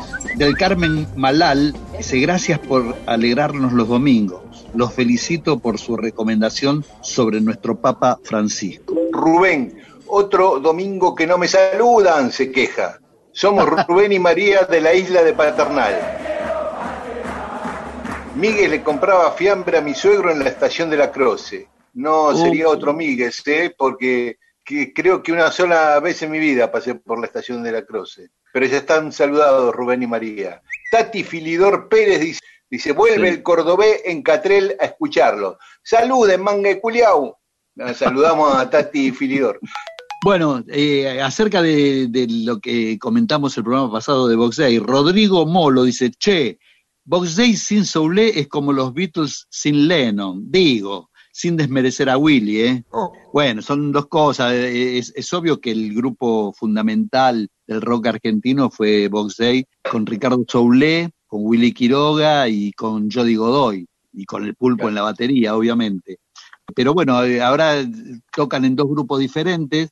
Ricardo Soule eh, hace más hincapié en nuevas composiciones, nuevas, no tan nuevas, digamos, desde que se separó el grupo formalmente, dirigió su carrera un poco más así, en, modo solista, ¿no? Es decir, la mayoría de sus discos tienen temas eh, compuestos por él y demás, y obviamente incluye su repertorio temas de Box Day. En cambio, Willy, digamos, está más dedicado al repertorio Box Day y bueno, y debo decir que suenan a Box Day, realmente. Toca eh, Carlos Gardellini la guitarra, es un violero fantástico, y Simón Quiroga, que es el hijo de Willy, toca la batería y también lo hace con una polenta impresionante. Eh, Miriam Amarí dice, amo a Box Day desde Cuero Caliente. Hace un par de años pude ver a Willy Quiroga cerca del Parque Lesama. Me canté todo. Sergio Casinari, antes de pasarme al agnosticismo, hice el secundario en un colegio salesiano. Todavía recuerdo las peleas con los curas para poder meter los temas de la Biblia de Boxday en las misas. En realidad era lo único que nos atraía de la religión. Y pasaron unas cuantas misas hasta que los curas se avivaron y a la mierda Boxday. Oh. Horacio Calcaña dice, gran trío Boxday. No vi a Almendra, no vio a Almendra en los 70 ni en su vuelta pero recuerdo un recital de Aquelarre en el Astral en tiempos agitados. También vi dice eh, Horacio la presentación de Arto un domingo a las 11 de la mañana. Así es. Ah, ¿sí? ¿Te acordás vos? Sí, sí, sí, sí, totalmente. Sí, sí, sí. Sí, fue la, En la el única astral, creo que fue. En el En el astral, no. astral, en el astral, sí, en el astral. Nani Tuk se refiere a quilombo, ¿no? Al- a la misa de los quilombos. Dice, son palabras africanas. Están registradas en el diccionario de africanismos del Río de la Plata de Néstor Ortiz Oderigo. Seguro que Miguel lo conoce. No lo conozco, Jorge- no. No lo conoces. Sí, yo- tengo, creo que lo, tengo- lo- he leído hace, hace mucho. Es una persona también que escribía so- sobre jazz bastante. Jorge Stern, tengo entendido que quilombo es una palabra de una tribu de lo que es Angola. Para los afrodescendientes es ofensivo que la usemos coloquialmente. Melancólico Caballero dice que la macana era un arma blanca parecida al machete que usaban los aborígenes de América. Pero cu- cuenta una anécdota, lo que pasa es que escribe largo Melancólico, ¿viste? Pero voy a resumirla. Un diputado acá en su discurso en el Congreso hablaba de una tribu aborigen del Chaco y hablaba del de la macana y con las macanas de esto y las macanas de lo otro y un diputado de la oposición ya cansado le gritó a viva voz, déjese de macanas y vaya al grano. Y después dice que Peralta Ramos, eh, bueno, recuerda el sketch de Peralta Ramos con Tato Bores, cuando se iba repetía como un mantra, sillas y serruchos, sillas y serruchos. Y Tato miraba desconcertado la cámara y hacía mutis por el costado. Genial. Fernando Fernández sobre el tema del hermano menor que derivó de Quilombo cuando eh, Miguel preguntó si nosotros éramos quilomberos y eso, bla, bla, bla, bla, bla, bla, dice que Dostoyevsky, Fyodor Dostoyevsky habla en los hermanos Karamazov planteando diferencias de carácter muy, muy eh, acentuadas entre el hermano mayor, eh, Dimitri, que es propenso a los quilombos, y el menor, Alyosha, eh, que estudia para monje en un monasterio. También está Iván, el del medio, que es ideólogo político. Ya los hermanos del medio pasan a ser otro tema, Claro, pasan a ser otro tema, otro tema. Martita Calvimonte dice, me encantó la referencia sobre los hermanes eh, mayores. Blanca Luz, Mónica Mamainti, hermosa historia de Blanca. Germán de Rosario dice, buenísima historia, son los mejores. María Laura 10 dice, estuvo muy bueno el programa, muchachos. Tuve la oportunidad de visitar el mural en el museo. Es muy emocionante ver tanta belleza en un sitio tan pequeño. Marcelo, Sí, aparte de lo- Bariloche- perdón, discúlpame, lo tenés que ver acostado. Si mal no recuerdo, yo lo vi una vez y recomendaban como sentarse en el piso o recostarse en el piso para apreciarlo mejor. Ajá. para tener mejor per- perspectiva. Claro. Marcelo de Bariloche, el relato sobre Neruda confirma la apreciación que tenía David Viñas de este tipo. Es, es- es duro el- el- la conclusión. Dice, un boludo con vista al mar. Pablo Aro Geraldes. No tuve a Neruda tocando culos en mi casa ni a Paul McCartney en pedo meándome las macetas. Pero puedo enorgullecerme porque en mi casamiento Pedro Brigger se prendió feliz al trencito del carnaval carioca. es radio verdad. Yumela Bariloche. Buenas, aclaremos tema geográfico, viene así como para cagarnos a Pedro. Pan de Azúcar está ubicada en el departamento de Maldonado, conocida por su cerro. Minas es la capital del departamento de La Valleja, que limita con Maldonado. Claro, porque yo dije que había nacido en Pan de Azúcar, que está cerca de Minas, y en realidad no está tan cerca. Blanca nació en Pan de Azúcar y después vivió en Minas. En realidad en Villa Serrana, que está ahí a dos kilómetros del centro de Minas. Y Daniel Goñi dice, el episodio de Neruda y García Lorca resultó desopilante y las perspectivas desde la que se lo narraba más aún. El programa ya tiene un tono estacionado, cálido, coloquial, pero también guarda el factor sorpresa para el momento apropiado. Muy bien, el análisis de Daniel Goñi, podés escribirlo en algún diario y nos haces un favor, Daniel. Claro, claro. Silvia de Temperley dice, qué gran historia la de Blanca, Blanca, Blanca Luz. Es la segunda mujer que plantea lo que todos los hombres quieren plantear. Puedo amar a dos o más al unísono. Callejas, Darío Callejas dice una genialidad la historia de la casa de Siqueiros. Me encantó la frase, tengan cuidado con la casa que está llena de poetas. Y, y Cecilia Batilana dice, qué bueno lo del mural y la anécdota de la caída de García Lorca. Sí, la musa inspiradora y modelo fue la misma Blanca. Sí, sí, Blanca posó para el mural, sí. Y hablando de Blanca, el otro día nos, nos enteramos los tres que el director de nuestra radio, de Radio Nacional, me pongo de pie, no me ven, pero me estoy poniendo de pie, Alejandro Ponlesica, tiene un vínculo, tenía un vínculo, porque su mujer era la hijada de Blanca Luzbrún, nos enteramos el otro día.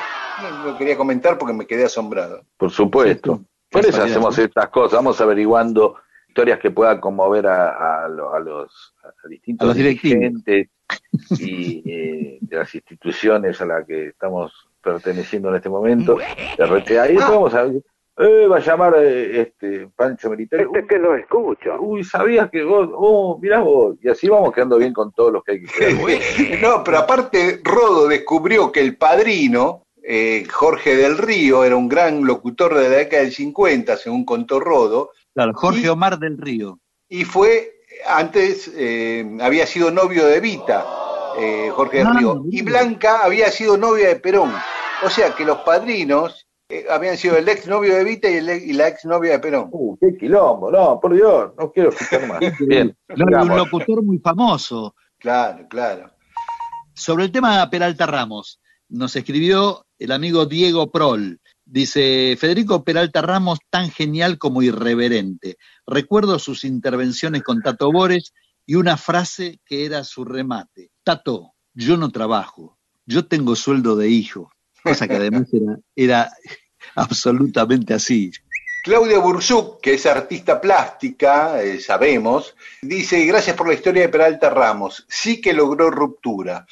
Vi los otros días La Hora de los Hornos de Pino Solanas y aparece material fílmico del Ditela, todo un símbolo. Sobre el tema Peralta Ramos, el viejo inestable dice, el tubo floreciente hizo chuf, supongo que debe ser una frase de Peralta Ramos. seguro. Muy bien. Gracias a todas y a todos. Dos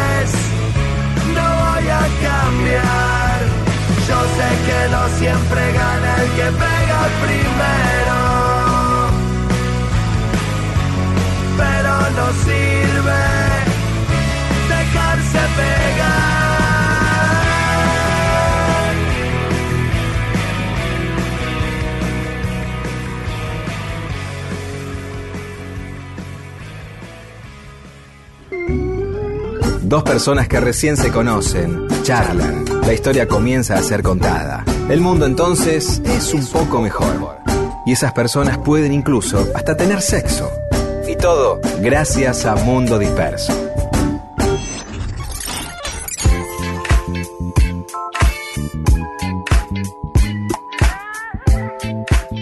Y acá estamos en Mundo Disperso con el equipo despierto, bien despabilado. Sí, por supuesto, porque es domingo.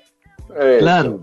Y les vamos a contar cosas que pasaron un día como hoy, un 18 de octubre. A ver.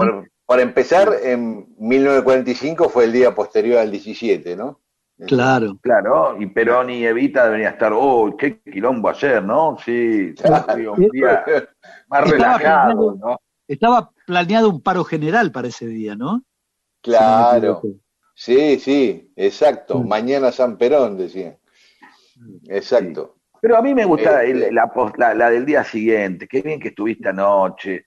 Sí, qué bien. ¿Cuánta gente? A ver, comprar los diarios, a ver qué dicen los diarios. Uy, yo me puse un poco nervioso, pero después me solté. Este, había dos que no aplaudieron, porque viste que el, el, yo creo que los políticos les debe pasar lo mismo que a un profesor o a un músico o a un humorista. El humorista donde más se nota, que es eh, que haya un montón de gente y uno no se ría. Claro. Te mata. y, vea que no se ríe. Sí, siempre, siempre. Entonces empieza a ser una obsesión. Es, como, es como ser profesor y están todos atendiendo y ves uno durmiendo o, uno haciendo pelotudes y mirando para otro lado. Claro.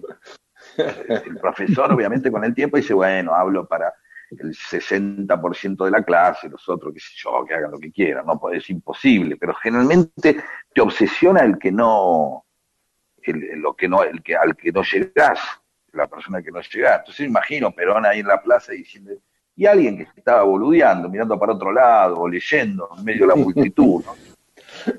¿Por qué no, ¿Por qué no le llamó la atención a eso? Imagínate si hubiera gente con celular, ¿no? Estar hablando frente a un montón de plazas y ver un montón de gente mandando WhatsApp, boludeando, sacándose selfies, así, nadie dándole bola. Pero me gusta la idea del 18 de octubre, repito, como un día donde, ¿cómo habrá dormido Perón y, Evita? ¿Cómo habrán dormido, no? Ese día. Claro. ¿A qué hora se habrán acostado, no?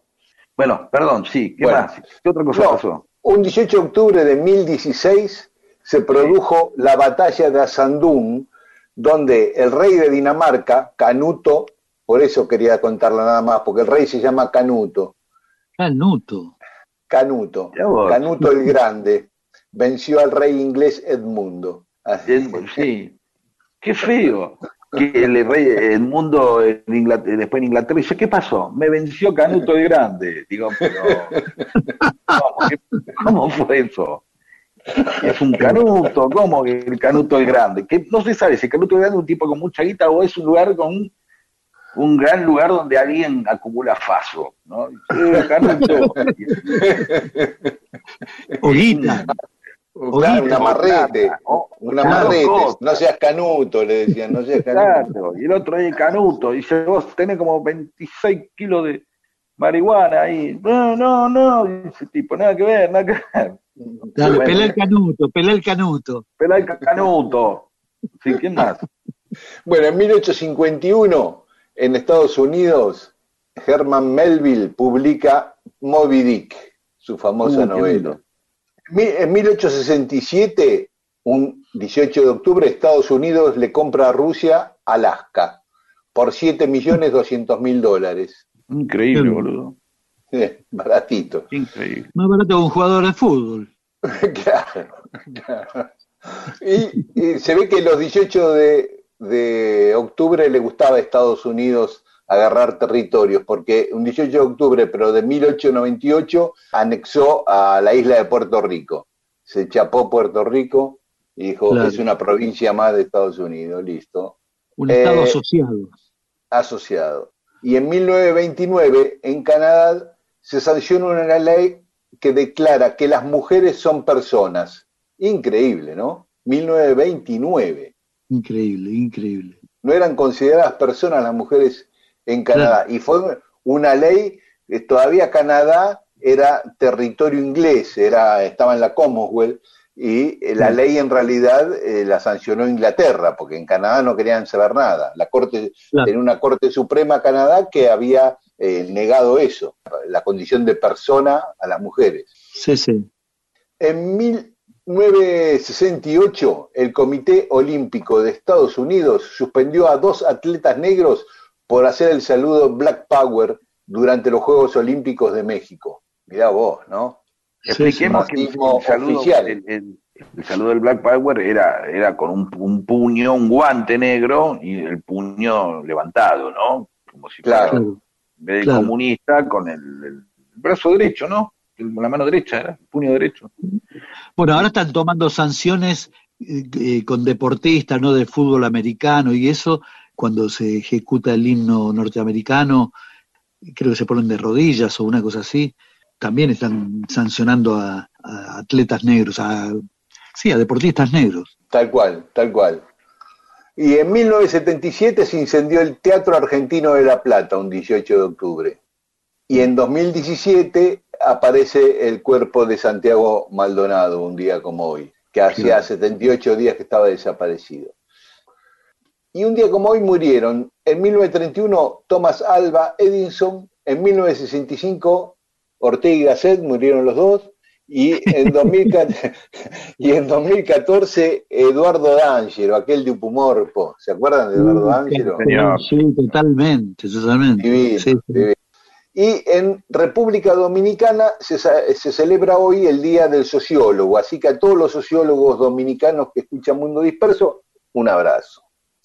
Un abrazo. Y otra cosa más, mirá, hoy es San Amable, San Asclepíades y San Monón. Así que a todos los amables, a los Asclepíades y a los Monón, oyentes de Mundo Disperso, también un gran abrazo. un abrazo para ellos. Y un, gran abrazo a Sergio Maldonado, le mando. Por supuesto. Eh, por supuesto, le mandamos todos. Santiago. Le mandamos todos. Y si les parece, podemos escuchar a eh, una banda danesa para homenajear a Canuto, que nunca ponemos música de Dinamarca. Vamos. Uh, la gente está ansiosa. Vamos.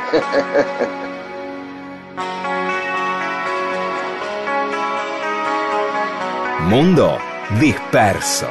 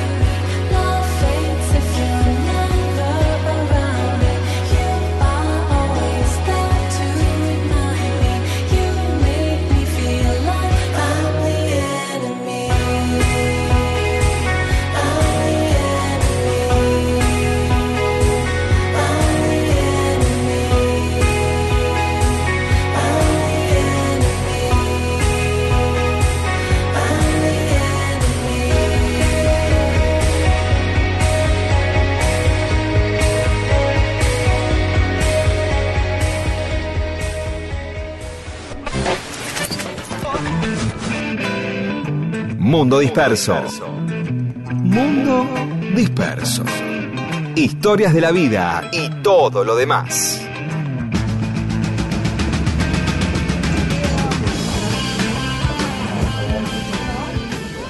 Muy bien, ya estamos llegando al final de Mundo Disperso.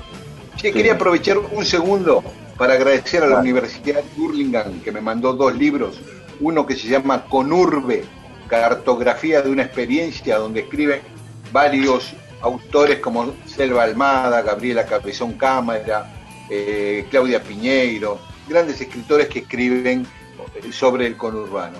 Y otro libro de Claudia Estela, también editado por la Universidad de Burlingame, que se llama El nombre de los caracoles. Así que gracias. Bien. Pedro, habías prometido decir qué temas habíamos escuchado hoy. Por supuesto, La Casa, nuestros discos de Gabo Ferro, Belio Abril, de Fito Páez, puede ser, de Conociendo Rusia, You Get What Gabe, ¿sí? de New Radical, Mapa de tu Amor, de Spinetta, ah, de Oreja y Vuelta al Ruedo de Tantor, Cero a la Izquierda, de No Te Va a Gustar, ella también, eh, de Spinetta, y eh, de Anime, o de Anime, de, las Ravionetes, ¿sí? y Locomotion, que te lo sé decir, no, Locomotion, de Kiliminaj. Así que bueno, dicho todo esto, ustedes se tienen que agarrar y van anotando el uno, el dos, y después, cuando yo cierro al final, les digo los temas y ustedes van viendo. no me graban o eh, buscan nada, qué sé yo. Está bien. Para no estén más preguntando qué temas pasaron, de Bien. Bueno, y, vamos al tramo culposo del programa a saludar a nuestros. Bueno, empiezo. Eh, nos saluda y le mandamos nuestros saludos a Adriana Barbela desde Lanús, nos escribe desde Lanús. Elsa de César y de Tuzaingó, Loli Rock desde Brasil, Jorge Marn desde Colegiales, Daniel de Mataderos, eh, Charlie de Río Negro, Emma Suns desde Cruz del Eje, Córdoba, Juan Carlos Carloquia desde Bragado, Pablo Eiras desde Mendoza y Carly Jaime desde, desde el mar. Yo saludo a Ana María Núñez, a don Marcelo que dice que ya había puesto a calentar la radio, todos ponen a calentar la pava, ¿viste? Marcelo pone a calentar la radio. Guillermo Aydr, Gustavo Barredo, que nos agradece la difusión que le dimos al recital de Willy Quiroga, Adrián Emanuel, Juan Francisco Gel, María Lucrecia Arata, Mariana González, Mariel Riera y Mario Tamburini. Y yo tengo que saludar a Pablo Becerra.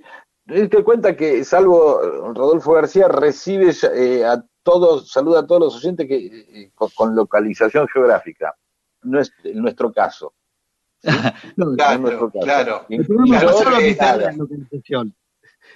No mencioné las localizaciones. No, este, acá el más mínimo comentario. Yo es una lista de nombres como si estuviera dando turno este, en un traumatólogo. Pablo Becelio, presente. Sandra de América, Petrelli, Susana, García Vicky, Blanco, Claudia, Menéndez, Claudia, Añiño, Carolina, esta es amiga, eh, Mercado María, Madeo Daniel y Bacaico Alito. Este, grandes seguidores del programa, les agradecemos mucho. Este, Muy bien. Bueno, y en medio de todos los saludos, nos estábamos olvidando de saludar a las madres. Sí, ¿Eh? por supuesto, pero bueno, no queríamos. todos los programas están con ese tema hoy y no queríamos ser pesados. Realmente nos propusimos en un momento de decir, che, no hagamos Día de la Madre, pues están todos los programas hablando del Día de la Madre, pero bueno, obviamente tampoco la, falta de elegancia, ¿no? Que, claro, un intento de originalidad y de, no saturación temática no derive precisamente en una de falta de consideración absoluta como no es eh, como es no saludar a las madres en, su sí sí sí sí totalmente no no no escudarnos en que el, día de la madre es todos los días y todo eso no, no. absolutamente así feliz día a todas las mamás que están y que no están. Así es. Bueno, si no tienen nada más que agregar, saludos al matrimonio de Barracas, para saludos al matrimonio de Barracas y al matrimonio uruguayo. ¿Sí? Muy bien. Muy bien. Es así, tengo que saludarlo. Me parece bien, los saludamos todos. Ellos saben quiénes son. Este, bueno, listo. Eh, listo, lo que quería decir es que tachen eso que escucharon Locomotion por Kill Minogue porque lo van a escuchar ahora. El último ah. tema es el que viene después que lo que dice Saborido. Yo que estuve eh, tarareando antes entonces. la, Sale bien. Chao, hasta el domingo que viene. bueno, viene ahora el panorama informativo. Ah, sí. ¿Y luego quién? Estronati, Guillermo Estronati, fenómeno. Con su gran programa. Un abrazo. Escúchenlo. Abrazo, Estronati.